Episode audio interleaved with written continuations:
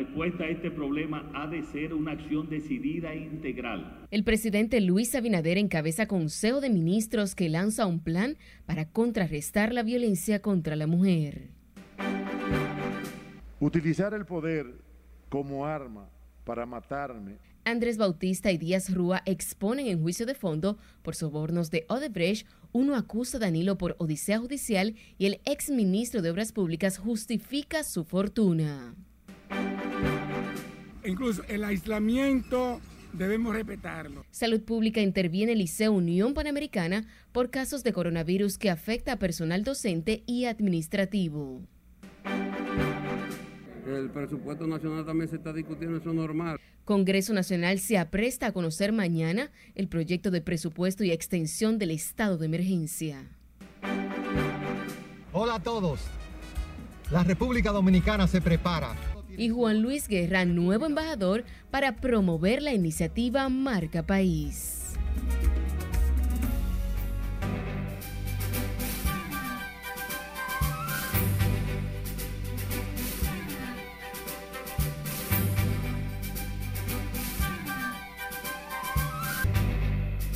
Muy buenas noches, bienvenidos a esta emisión estelar de Noticias RNN. Soy Aneris de León, para mí es un honor informarles en esta noche.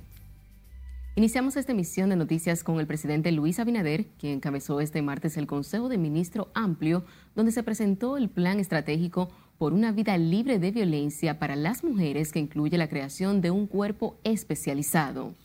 Nuestro compañero Juan Francisco Herrera se encuentra en directo desde el Palacio Nacional y nos tiene los detalles. Conectamos contigo, Juan. Gracias, buenas noches. Durante la actividad, el mandatario pidió a la población sumarse para erradicar la violencia contra las mujeres en el país.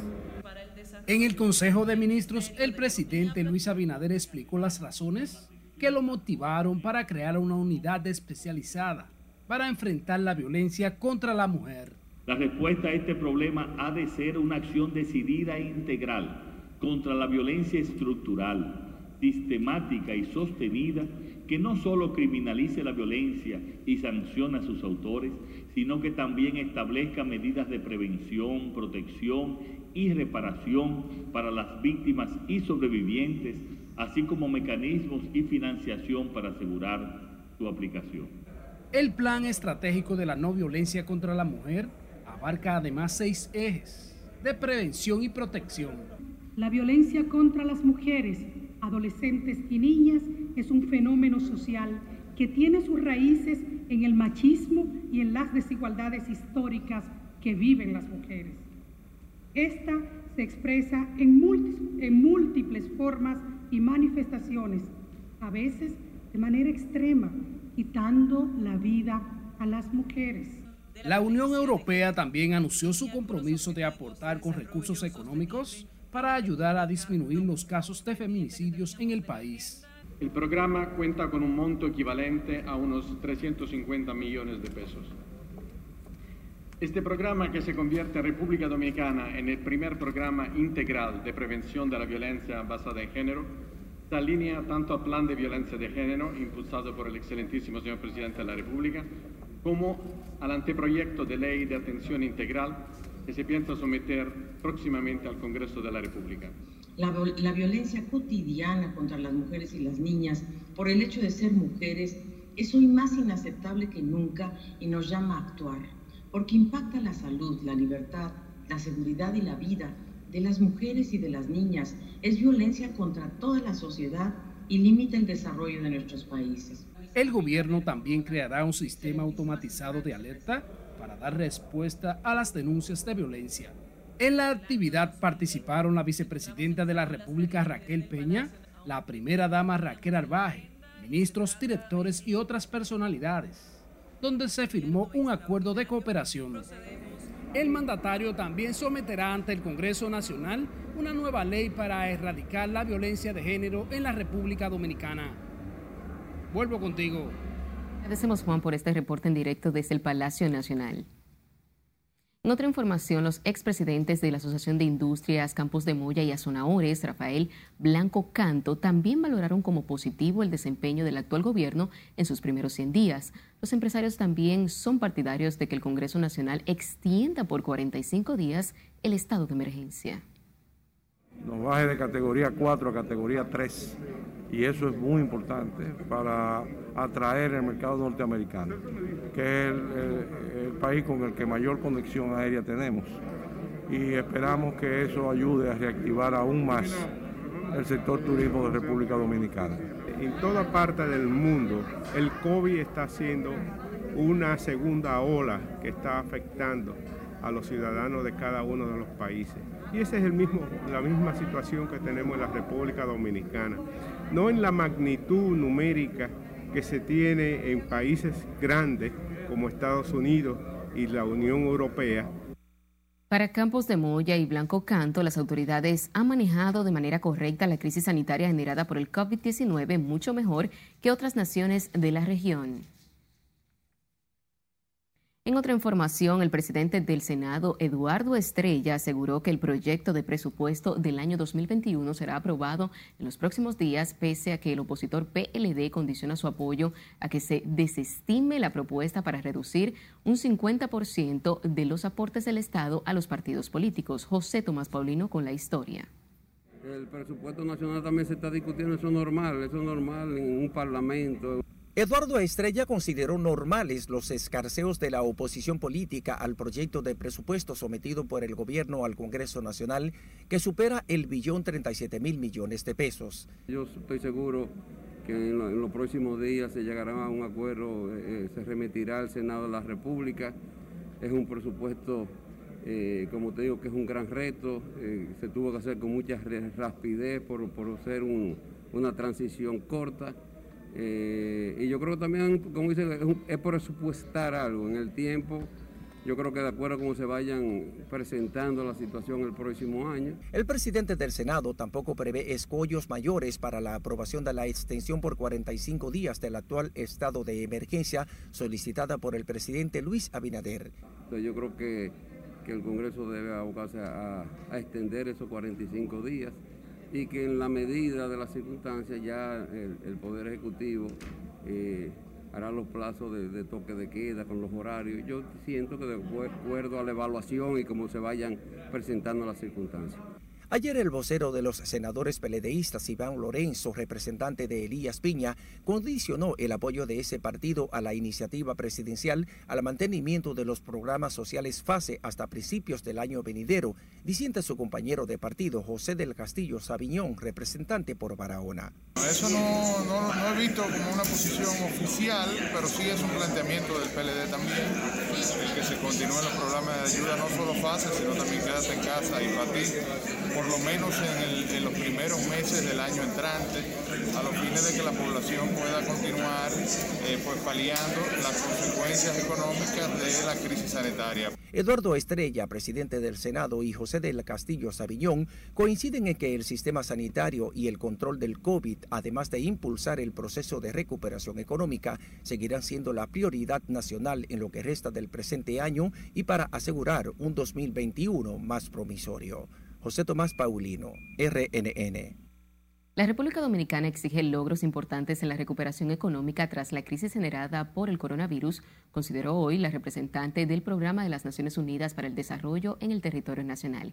Inca Matila atribuye esos logros al éxito de los esfuerzos combinados entre el gobierno y el sector privado, los cuales han permitido recuperar el empleo y mejorar la situación de vida de las familias severamente golpeadas donde hay que replantear los parámetros de políticas públicas ah, de manera integral, no solamente la parte económica, sino también los impactos socioeconómicos.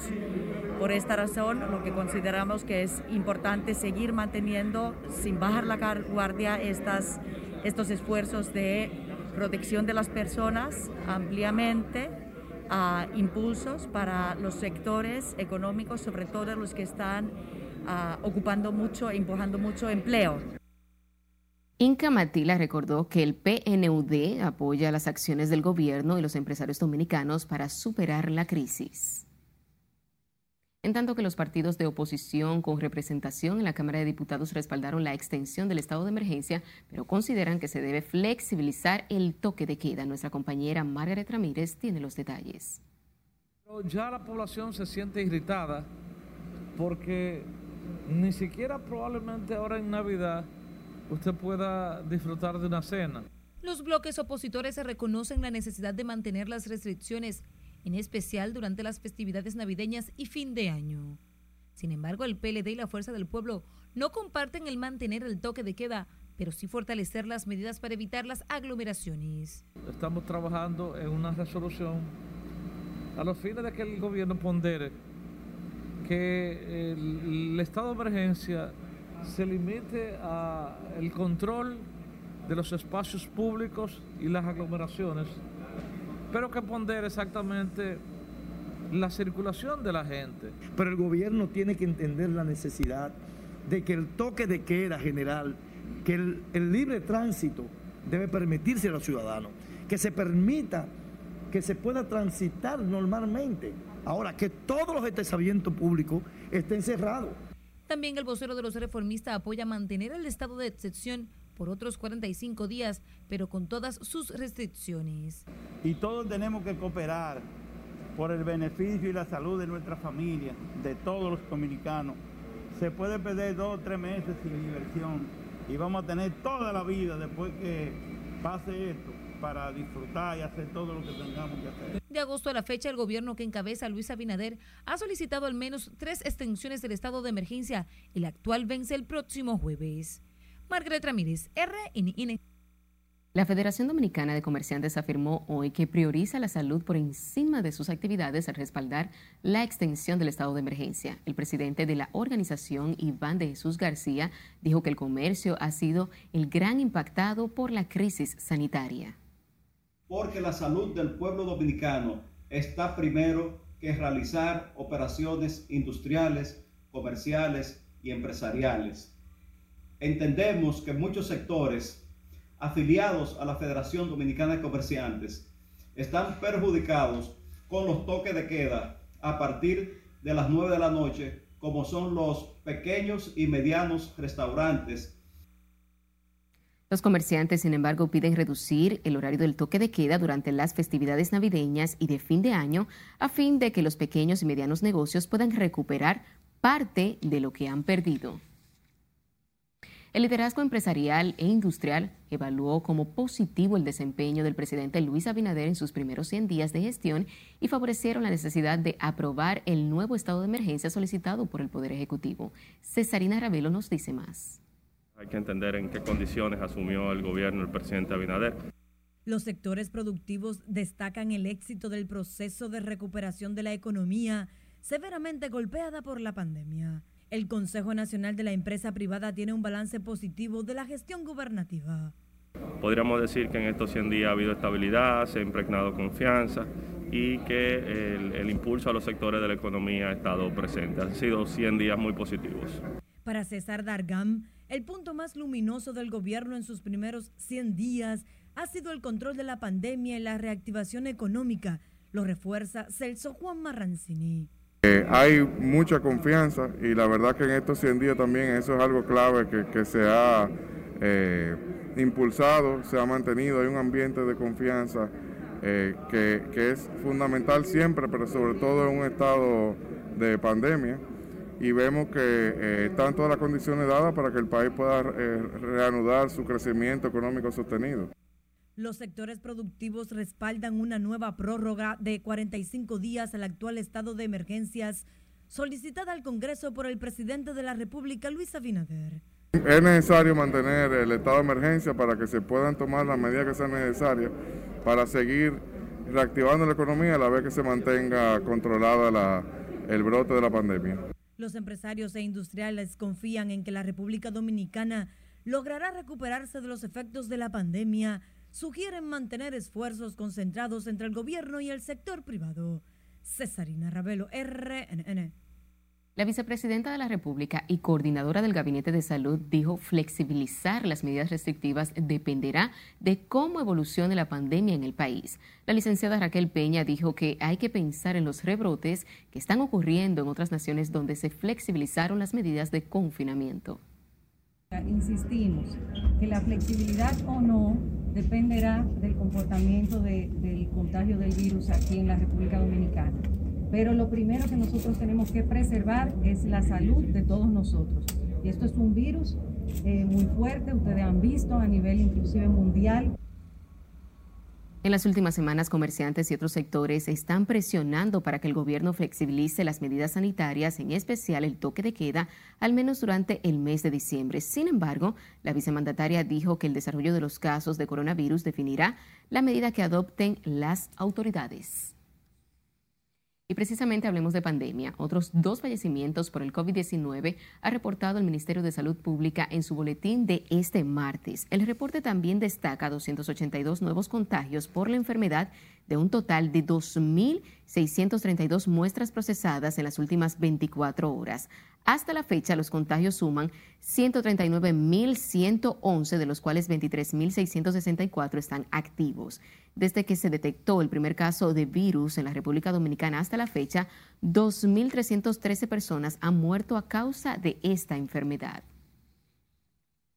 Los contagios por coronavirus siguen aumentando en el Distrito Nacional, abarrotando la unidad especializada que funciona en el Hospital Francisco Moscoso Puello, mientras los médicos llaman a los ciudadanos a adoptar medidas de cuidado durante las Navidades. Si dice aquí no tiene la historia. Estoy devastada, yo estoy devastada. Las imágenes hablan solas del alto número de pacientes que esperan ingreso en la unidad COVID del Moscoso Puello. A esto se suma el drama por el que atraviesan los familiares de los fallecidos, el más reciente, el padre de esta mujer. He visto mucho flujo de pacientes con COVID. He visto varios pacientes fallecer también por COVID. Bastante. Y más que todo, este, nosotros los dominicanos no queremos entender. Pero la tristeza también impacta a doña Marilyn Rosa, con su hija ingresada de solo 22 años, con diversas patologías. Nosotros no salimos a ningún sitio fue aquí que ya lo cogió ese COVID. ¿Ella trabaja aquí? No, mi amor, ella se dializa aquí. Ella se dializa y mi hija es lúpica, tiene lupe, lupo. Ante el aumento de los casos COVID y las fiestas navideñas que pudieran aumentar los contagios, los médicos hacen la siguiente recomendación. Evitar aglomeraciones, vamos por favor a evitar tener en contactos con otras personas cercanas, es decir, abrazo, beso, ya que lo que queremos evitar es que continuemos viendo lo que estamos viviendo ahora mismo. Que por favor en este fin de año usemos las mascarillas, porque esto no es un juego, los casos están aumentando y así usando la mascarilla podemos cuidar nuestras vidas y la vida de nuestros seres queridos. El Colegio Médico ya ha advertido la posibilidad de un rebrote del coronavirus si no se adoptan medidas preventivas de contagio durante la Navidad. Sila Disaquino, RNN.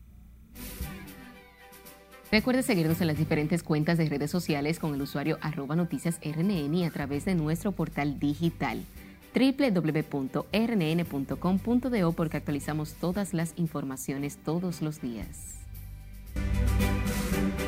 y desde el gobierno reiteramos nuestro firme compromiso. Manténgase con nosotros porque luego de la pausa, porque el presidente Luis Abinader confía en que la economía recobrará su dinamismo. Nosotros hemos estado insistiendo que se le dé a todos suspendidos y el reclamo de los sindicalistas para que unos 300.000 empleados suspendidos reciban su regalía pascual. Los detalles al volver.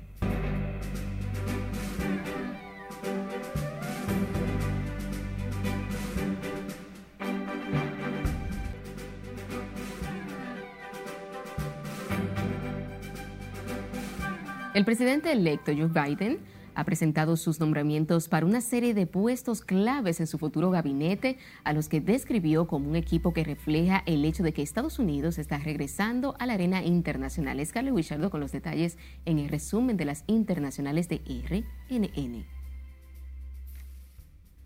Durante una rueda de prensa en Wilmington, Delaware, el demócrata prometió un país que estará listo para liderar al mundo y no retirarse, para volver a sentarse a la cabeza de la mesa, listo para desafiar a sus adversarios y no rechazar a los aliados, y listo para defender sus valores. Joe Biden dijo que tras las presidenciales ha recibido llamadas de un número de líderes internacionales que le expresaron sus expectativas de que Estados Unidos reafirme su papel como líder global en el Pacífico, el Atlántico y a lo largo del mundo. Asimismo, confirmó el nombramiento como secretario de Estado de Anthony Blinken, un experimentado diplomático al que calificó como uno de sus asesores más cercanos y fiables. Mientras que tres semanas después de las elecciones presidenciales, la Casa Blanca ha dado su aprobación formal para que Joe Biden comience a recibir el informe diario presidencial, un documento de alto secreto que incluye evaluaciones de inteligencia y seguridad nacional. Nos vamos a Perú, donde el flamante mandatario Francisco Sagasti confirmó importantes cambios en las cúpulas de la policía luego de la violenta represión ejercida durante las protestas contra la destitución del expresidente Martín Vizcarra, quien se vio obligado a dejar el puesto por un pedido de vacancia presidencial aprobado por el Congreso el pasado 9 de noviembre. En el Medio Oriente, el ejército israelí ha lanzado ataques aéreos contra un área de las afueras de Damasco y sobre zonas cercanas a aldeas al sur de Quneitra, informan medios estatales sirios sin ofrecer detalles sobre posibles víctimas.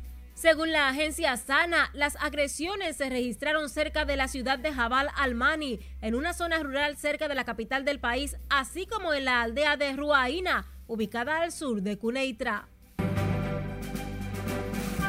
China reafirmó este martes su disposición a cooperar con la Organización Mundial de la Salud e indicó que sigue negociando con el organismo para que un grupo de expertos viaje próximamente al país asiático para investigar sobre el origen del coronavirus. El mexicano Rafael Caro Quintero se ha convertido en el fugitivo más buscado por la agencia antidrogas estadounidense DEA que ofrece una recompensa de 20 millones de dólares por información que pueda llevar a su captura. El que fue líder del cártel de Guadalajara, hoy de 68 años, es buscado por la DEA por el secuestro y asesinato en el 1985 de uno de sus agentes y otros crímenes relacionados con el narcotráfico y la delincuencia organizada. David Dinkins, el primer y único alcalde negro de la ciudad de Nueva York, falleció a los 93 años. El ex alcalde demócrata gobernó esta ciudad de la costa este de Estados Unidos desde 1990 hasta 1993, tras derrotar por poco margen a Rudolph Rudy Giuliani, quien tomaría su revancha cuatro años después.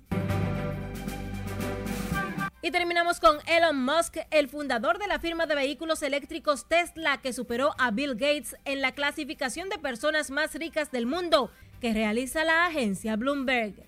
Según la lista divulgada, la fortuna de este empresario de 49 años, nacido en Sudáfrica, creció 7.240 millones de dólares en una sola jornada, para ubicarse en 128 mil millones de dólares.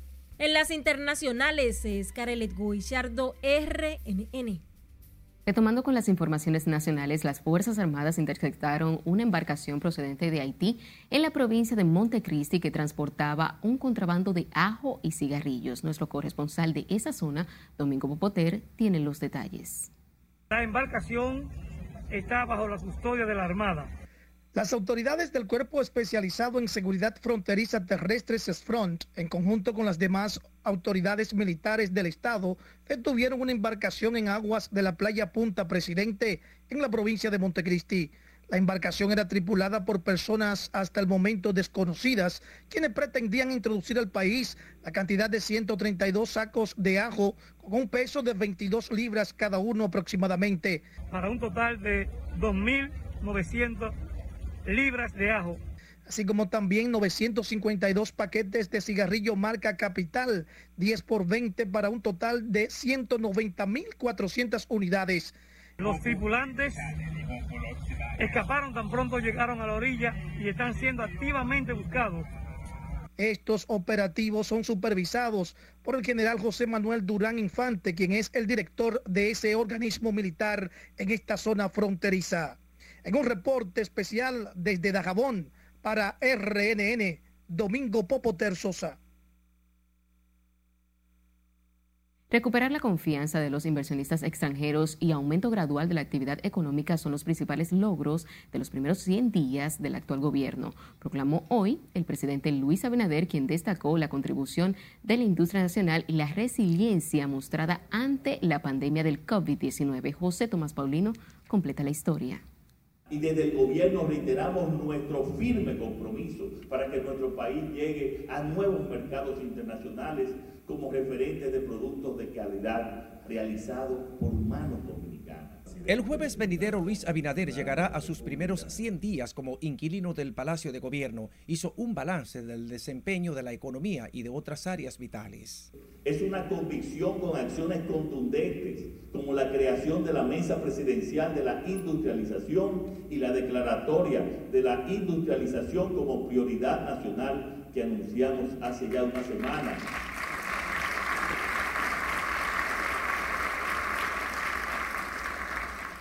Y que a través del Ministerio de Industria, Comercio y MIPIMES, junto a los sectores público y privado, daremos pasos trascendentales en este eje central de nuestra política para la reactivación económica.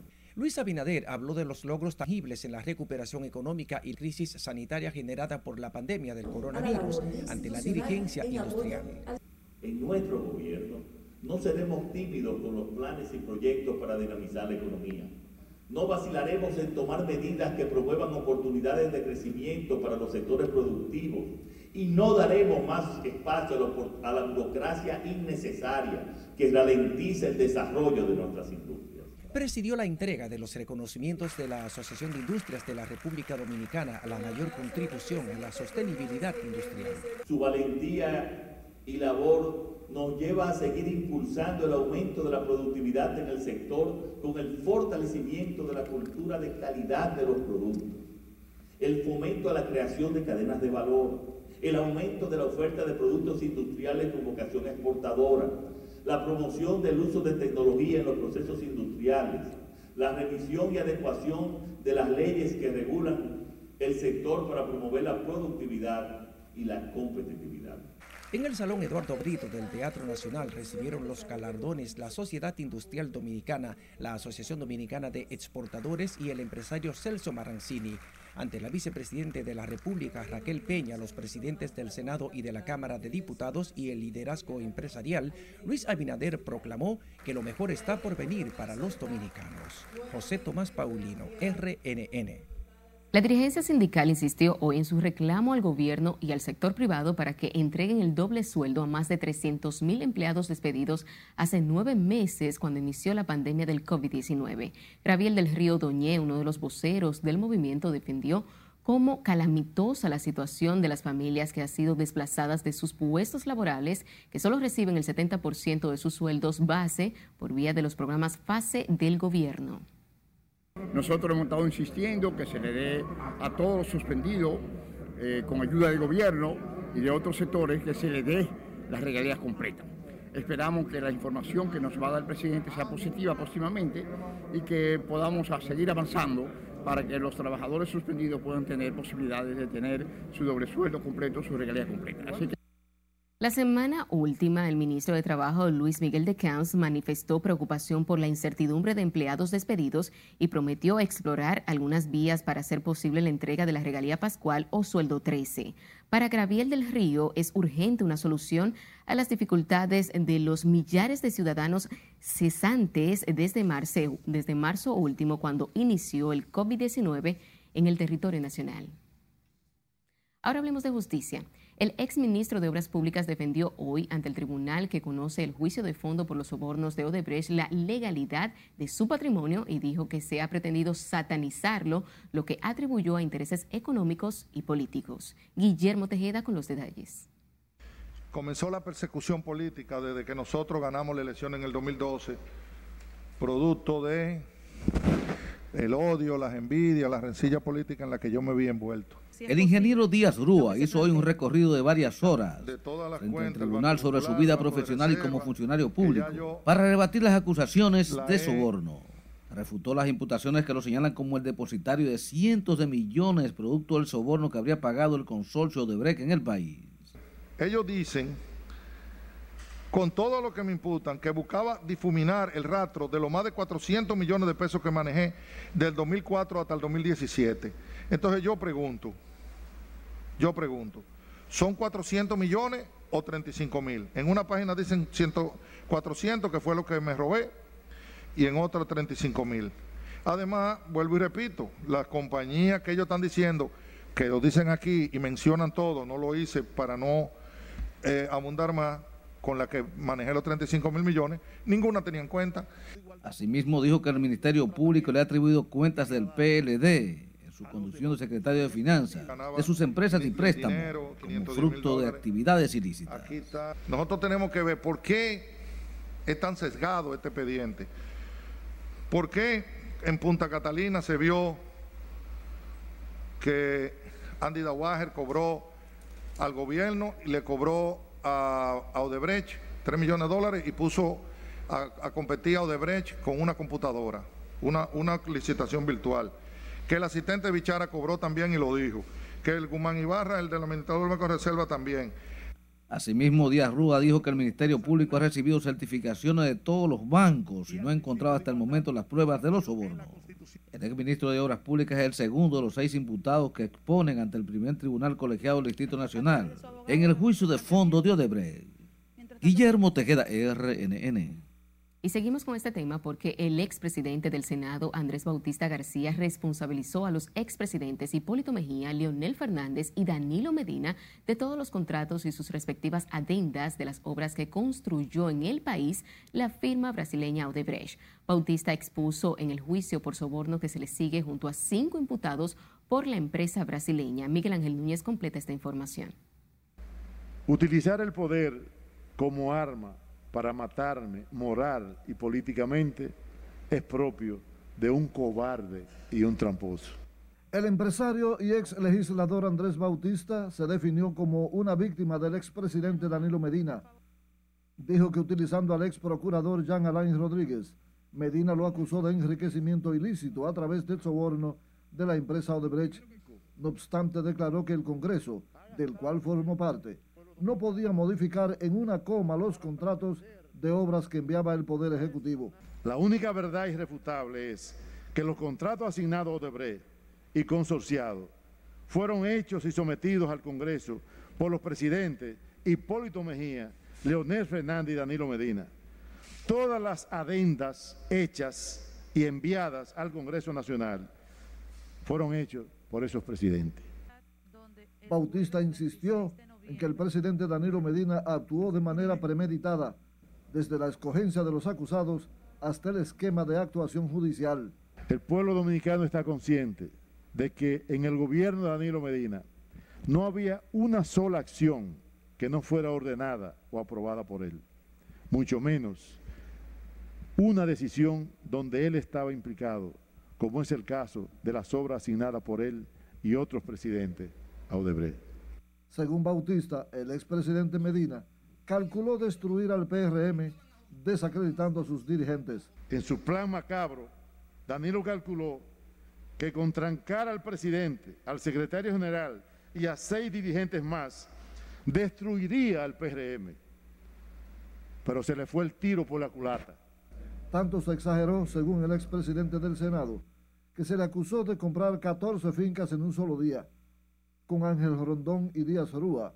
Bautista es el tercero en comparecer en el juicio por soborno que se le sigue en el primer tribunal colegiado del Distrito Nacional. Miguel Ángel Núñez, RNN. Ahora hablemos de economía. La industria dominicana ha avanzado de manera sostenida en las últimas décadas, pese a múltiples trabas institucionales, admitió hoy el ministro de Industria y Comercio, Víctor Ito Bisonó, quien esbozó los planes para elevar la capacidad productiva con calidad exportadora. José Tomás Paulino con la historia. El sector industrial ha, ha demostrado su sólido estamento y que se recupera de la crisis que sortea desafíos y vuelve más fuerte que nunca. Ito Bisonó señaló la industria nacional como un eje central en los planes de la gestión de Luis Abinader para aumentar la producción y servicios con calidad exportadora. Estamos viendo de primera mano que si nos abocamos al trabajo, si nos dedicamos de lleno a corregir aquellas cosas que de forma administrativa y con voluntad se pueden solucionar, el futuro tiene un solo nombre, República Dominicana, un verdadero hub industrial de clase mundial. El ministro de Industria y Comercio habló en reconocimiento a la Sociedad Industrial Dominicana y el empresario Celso Marancini, además de la Asociación Dominicana de Exportadores, con los máximos galardones entregados por la Asociación de Industrias al mejor desempeño y apoyo a la sostenibilidad de ese sector. La mejor manera, pues, de agradecer este reconocimiento y de merecerlo es continuar trabajando incansable y honestamente es cumplir nuestro compromiso de excelencia con nuestros consumidores, clientes y colaboradores. Es obligarnos nosotros mismos a siempre superarnos, siempre honrar el legado de quienes nos antecedieron, siempre transmitir nuestros mejores valores a quienes nos siguen. El empresario Celso Marrancini, actual vicepresidente ejecutivo del Gabinete Eléctrico del gobierno de Luis Abinader, agradeció la distinción como el mayor apoyo a la consolidación industrial. Que en estas navidades aportemos a Hábitat Dominicana para realmente el año que viene sea la piedra angular del desarrollo de la República Dominicana, la construcción de viviendas que dignifique a todos los seres que en nuestro país hoy duermen bajo un cartón cubierto por unas hojalatas que como uno le pide que se queden a dormir ahí cuando desgraciadamente llueve más adentro que afuera. Con la presencia del presidente y vicepresidente de la República, Luis Abinader y Raquel Peña, y los presidentes del Senado y la Cámara de Diputados, también fue reconocida la Asociación Dominicana de Exportadores. Celso Juan Marrancini, elegido presidente de la Asociación de Industrias de la República Dominicana para un segundo periodo, replanteó el compromiso con el crecimiento económico y el bienestar de la República Dominicana. José Tomás Paulino, RNN.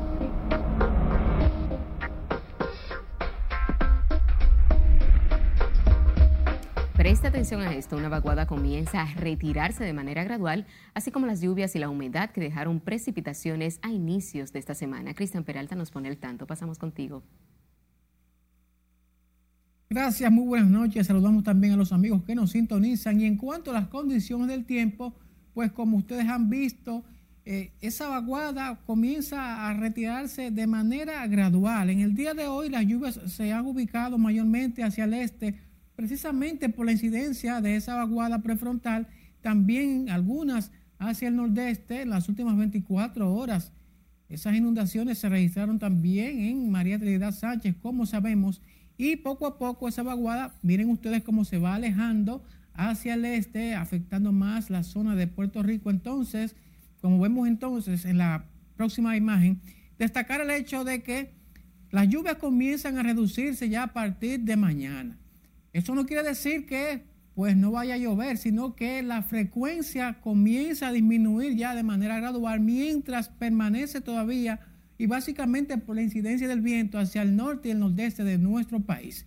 Destacar entonces que como vemos en la próxima imagen, ya la temporada de huracanes finaliza dentro de seis días. Esta activa temporada de huracanes, vamos a ver entonces lo que ocurrió en cuanto a los nombres. Miren todos los nombres que debieron ser empleados, incluso el alfabeto griego. Hablamos de 1, 2, 3, 4, 5, 6, 7, 8, 9. Prácticamente entonces estos nombres llegando hasta la letra iota eh, del alfabeto griego por la gran cantidad de tormentas nombradas. Un total de 30 tormentas se formaron en esta temporada de huracanes, 13 huracanes y de ellos 6 pues alcanzaron la categoría de intensos, es decir, que sobrepasaron la categoría 3. Esta temporada sin duda va a quedar en la mente de todos nosotros por mucho tiempo. Es todo lo que tenemos en cuanto a las condiciones del tiempo. Usted continúe ahí con la emisión estelar de Noticias RNN, porque como siempre les tenemos mucho más. Estos 163 vehículos con nombre, modelo, chasis. No nos cambie porque cuando regresemos, la advertencia de salud pública para que aparezcan más de un centenar de vehículos que se llevaron en la transición. Las hermanas Mirabal fueron asesinadas. Y una evocación al sacrificio de las heroínas de Salcedo al cumplirse 60 años de su asesinato. Todo esto y más cuando regresemos, siga con RNN Emisión Estelar.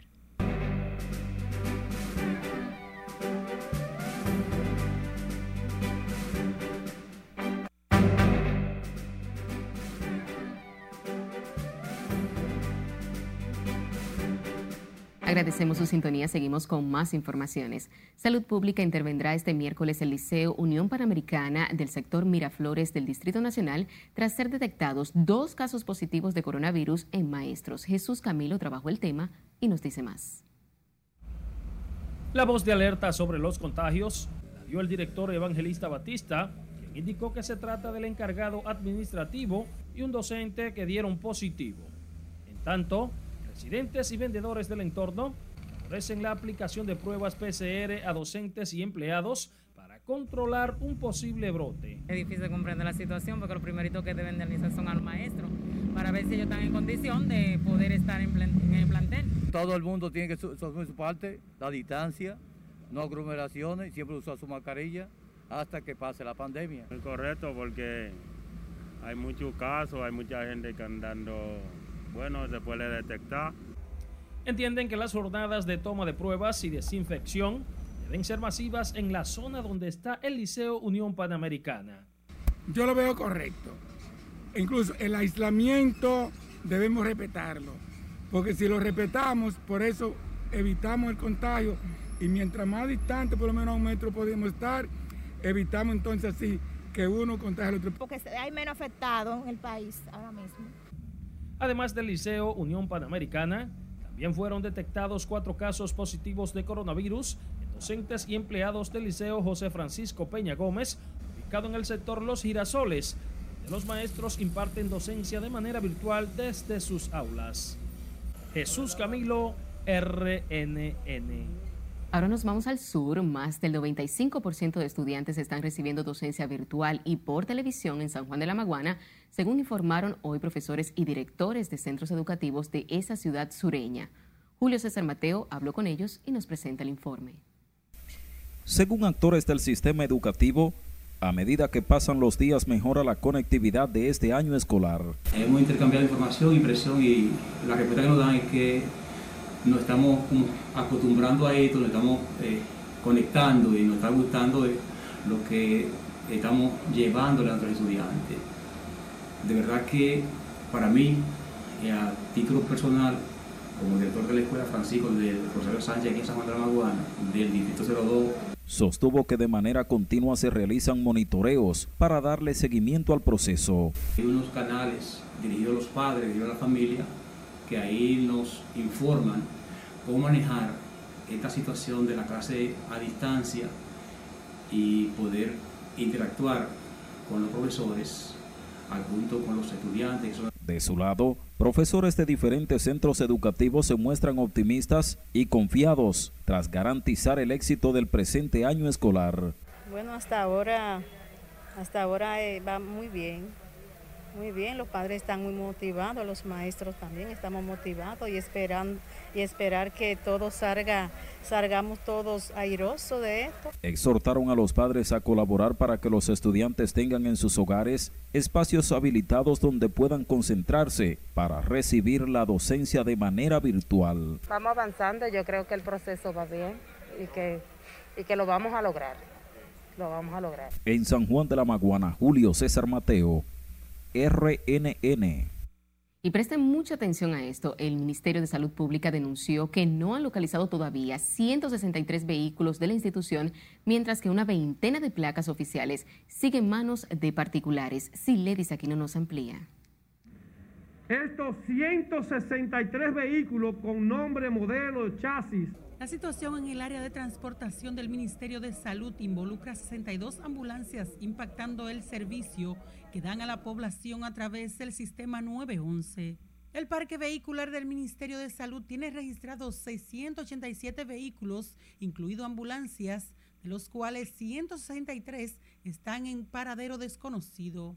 Cuando sumamos el total de los 687 vehículos que se suponía que habían aquí, solamente encontramos 368, faltando en la actualidad o no ubicados o de ubicación desconocida un total de 163 vehículos.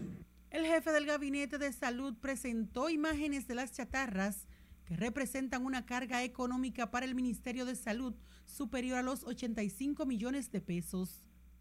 Las autoridades dieron un plazo de 48 horas a quienes tienen los vehículos y 20 placas del Ministerio de Salud para que las retornen.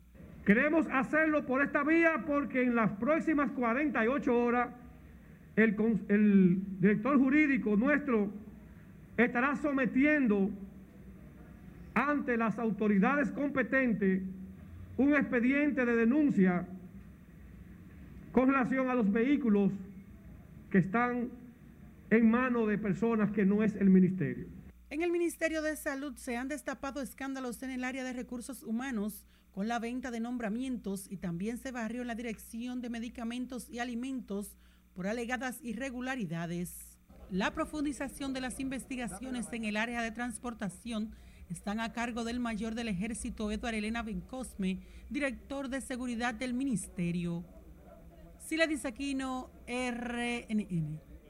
Y a propósito de la conmemoración este miércoles del 60 aniversario del asesinato de las hermanas Mirabal, el museo en su honor en Salcedo sigue evocando su sacrificio en la lucha por la libertad. Minu Tavares Mirabal, hija de Minerva y Manolo Tavares, dijo que el ejemplo de su madre y tías es importante porque vino a poner fecha a la lucha contra la violencia hacia la mujer, pero aclara que no se trató de violencia de género lo ocurrido un 25 de noviembre del año 1959 las hermanas Mirabal fueron asesinadas por su, por su militancia política, porque intentaron derrocar un dictador, quizás el más, eh, el, el peor de los dictadores de los que padeció América Latina en el siglo, en esa primera mitad del siglo. Es importante no olvidarlas porque por lo general las luchas de las mujeres son invisibles, tienden a borrarse, a ocultarse, a ignorarse, a, a pasarles un velo eh, de opacidad.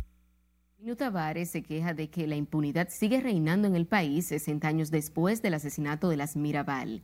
Dijo que tanto su madre como su padre Manolo Tavares Justo, fusilado en el 1963, no se les ha hecho justicia en el país. En Salcedo se ha organizado para mañana miércoles una serie de actividades en la residencia de las heroínas convertida en museo. Ya él pidió perdón públicamente. Luego de esta pausa, muy benévolo, el Senado no someterá al tribunal disciplinario al senador que humilló a los policías que apresaron a un amigo con tres órdenes de prisión por violencia. Y Juan Luis Guerra pone a bailar a la pareja presidencial, ¿dónde? Se lo diremos al regreso.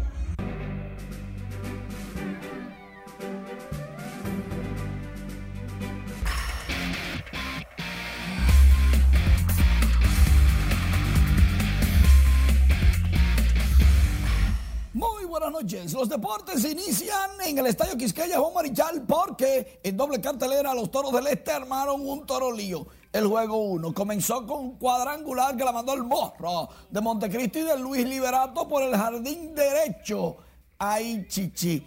Y parecían que los rojos tenían chance de ganar el juego luego. El picante Angel Beltré conectó doblete, remolcador de carrera y los Toros del Este empataban el partido. ¡Ay, de cabeza! A una carrera fue safe para Angel en la segunda base. Angel fue uno de los jugadores que salió del Licey firmado por los Toros. Con Rolincito al pitcher. Se van delante los escarlatas, duros de matar. Dos por uno el juego, pero en el octavo episodio, entradas extras, el juego era siete episodios. Peter O'Brien, el toro mayor, conectaba cuadrangular que la mandaba al morro de Montecristi. Le dio en el medio de la L que le hizo un hoyo, le hizo un hoyo literal al anuncio. dos carreras remolcadas y los toros, como siempre, con su torolío, le ganaban el primer juego a los Leones del Escogido, tres carreras por dos. Ambos partidos en el Quisqueya fueron de siete entradas porque fueron doble juego. Ay, mira lo que pasó en el juego número uno. Se fue el robo Liberato. Se le fue la bola al catcher. Liberato no lo vio y le preguntó a Vidal Bruján, ¿fue foul? Y Vidal Bruján le dijo, sí, fue foul. Y Liberato le creyó y se salió de la base y le hicieron out. O sea, un truco bien hecho a sangre fría de Vidal Bruján como un actor de Hollywood sin pestañear y ahí le dice, mire, fue foul. Sí, fue foul. Él se va y le hacen out para que no le pregunte al enemigo en el segundo juego. Angel Beltré otra vez. Hit remolcador de una carrera. Tiran al cuadro, cortan la bola, corretean a Beltré. Luego un error de la defensa de los Escarlatas. Anota la segunda carrera y se termina el partido. Dos carreras por cero. Los toros barrieron a los Leones del Escogido. Y ahora sí, fírmense los campeones. Paolo Espino ganó el segundo juego. Cinco entradas, ocho ponches lamentablemente. En San Pedro de Macorís se suspendió por lluvia y el terreno muy mojado, muy, muy en mal estado. Águilas contra Estrellas. Siguen los problemas. Mientras que tanto, Juan Vila será proclamado este jueves máximo dirigente del tenis de mesa en el continente americano.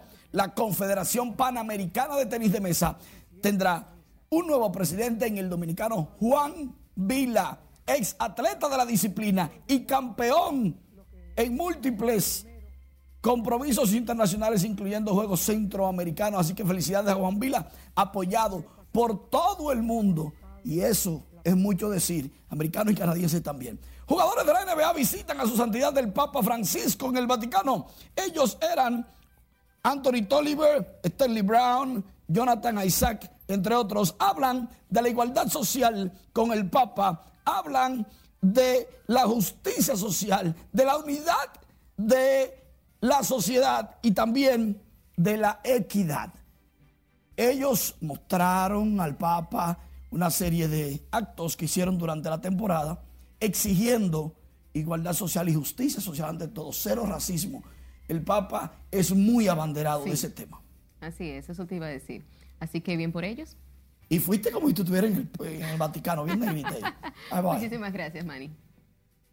Sepa que continúa el debate entre legisladores de distintas bancadas por el incidente protagonizado por el senador por Montecristi, Ramón Antonio Pimentel, quien bajo amenazas exigió la liberación de un amigo acusado de provocar heridas a una mujer y otros delitos. Scarlett Wichardo está en directo desde el Congreso Nacional con los detalles. Conectamos contigo, Scarlett. Gracias, buenas noches. Al menos tres órdenes de arresto tenía Ricard Mendoza alias Tibiche quien era protegido por el senador de Montecristi. Tenemos que actuar tan simple como la gente de a pie. Para los legisladores oficialistas, aunque consideran que es reprochable el comportamiento del senador Ramón Antonio Pimentel Gómez, entienden que reconoció su error al pedir disculpas públicamente. Ya él pidió perdón públicamente, ya el presidente también eh, premió a quien actuó bien pero y no premió a quien no actúa bien. Creo que lo que era hecho es un gesto de nobleza, de pedirle disculpas al pueblo que lo ha elegido para ocupar esta posición, a la República Dominicana y a la institución de la policía. Clasificación. En el caso de la senadora Farideh Raful plantea que no comparte el accionar del legislador, que de forma arbitraria acudió al destacamento policial. No comparto las formas no ha sido el accionar nuestro, ya tocará al partido tomar una decisión de manera institucional. El Senado tiene una comisión de disciplina, hay que ver lo que se dice o lo que se decide en el Pleno, no es una decisión unipersonal nuestra. Tras el incidente, el presidente de la República dispuso el ascenso del segundo teniente Salvador Sánchez, comandante del destacamento de la policía, el cual fue amenazado junto a otros seis compañeros por el senador. El senador Ramón Antonio Pimentel Gómez pidió disculpas por su comportamiento a través de una carta que difundió en los diferentes medios de comunicación. Esta es la información que tengo de momento. Ahora regreso contigo al centro de noticias. Le agradecemos a Scarlett por este reporte directo desde el Congreso Nacional.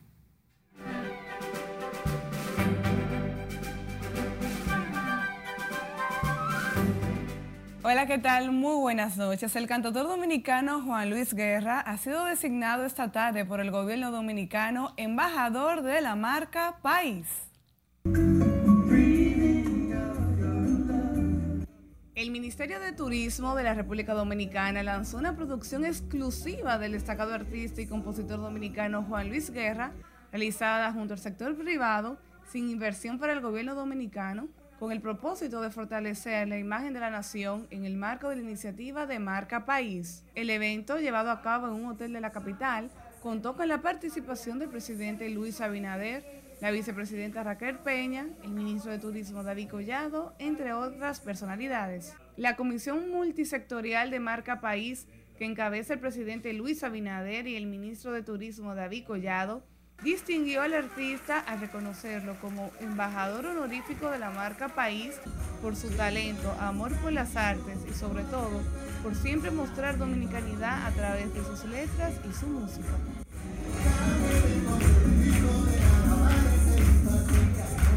Todo tiene su República Dominicana. El cantautor y ex embajador ante la UNESCO, José Antonio Rodríguez, anunció la realización de una película biográfica sobre su vida, la cual estará basada en un amplio repertorio musical bajo su composición para él y para otros artistas. Rodríguez reveló que el audiovisual contará con la producción y dirección de sus hijos Jan Rodríguez, José Antonio Rodríguez, en colaboración con Jan Guerra. Tras haber firmado contrato, el cantante y compositor dominicano Carlos Silver anunció que regresa RD No Se Rinde bajo el concepto Dominicana Rompe en busca de alcanzar la certificación de récord Guinness, cantando durante cinco días consecutivos del 15 al 19 de diciembre en la Plaza Juan Barón, ubicada en el Malecón de Santo Domingo. La actriz y productora Celine Toribio y el comunicador Tony Dandrades develaron la tarde de este martes su mural en Santiago con un acto presencial limitado. Celines celebró por partida doble ya que está celebrando sus 25 años de carrera. Los comunicadores han desarrollado la mayor parte de su carrera en Estados Unidos, logrando conectar con la diáspora dominicana. Natalia Lafourcade, Alejandro Fernández, Lupita Infante, Camilo, Grupo Nietzsche y Cristian Nodal son algunos de los artistas latinos que fueron nominados a la edición número 63 de los premios Grammy. La premiación más importante de la música se entregará el 31 de enero en una ceremonia que se transmitirá en vivo. A nosotros los músicos nos ha dado la inspiración de seguir adelante y que la música no, no puede parar de sonar jamás. Y el cantautor Ricardo Montaner ofreció este martes los detalles de su primer concierto virtual desde el inicio de la pandemia. Desde el anfiteatro de Altos de Chabón, el cantautor Ricardo Montaner llevará a cabo un concierto en vivo, sin público, vía streaming, el próximo 28 de noviembre a las 9 de la noche. Montaner se presentará con toda su banda, haciendo de esa noche una inolvidable ocasión en la que el público tendrá la oportunidad de un encuentro íntimo con el ídolo y los temas musicales que lo han hecho favorito. El artista está feliz porque luego de 40 años de trayectoria, es la primera vez que dura 10 meses sin subir a un escenario y lo hará este próximo sábado en vivo en las ruinas, en las piedras de Altos de Chabón. Enhorabuena para este astro de la música latina. Hasta aquí diversión feliz resto de la noche porque sabemos que ese concierto estará sin desperdicio. Así es, a casa llena a nivel digital. Así es, muchísimas gracias contigo. Finalizamos esta emisión estelar. Feliz resto de la noche.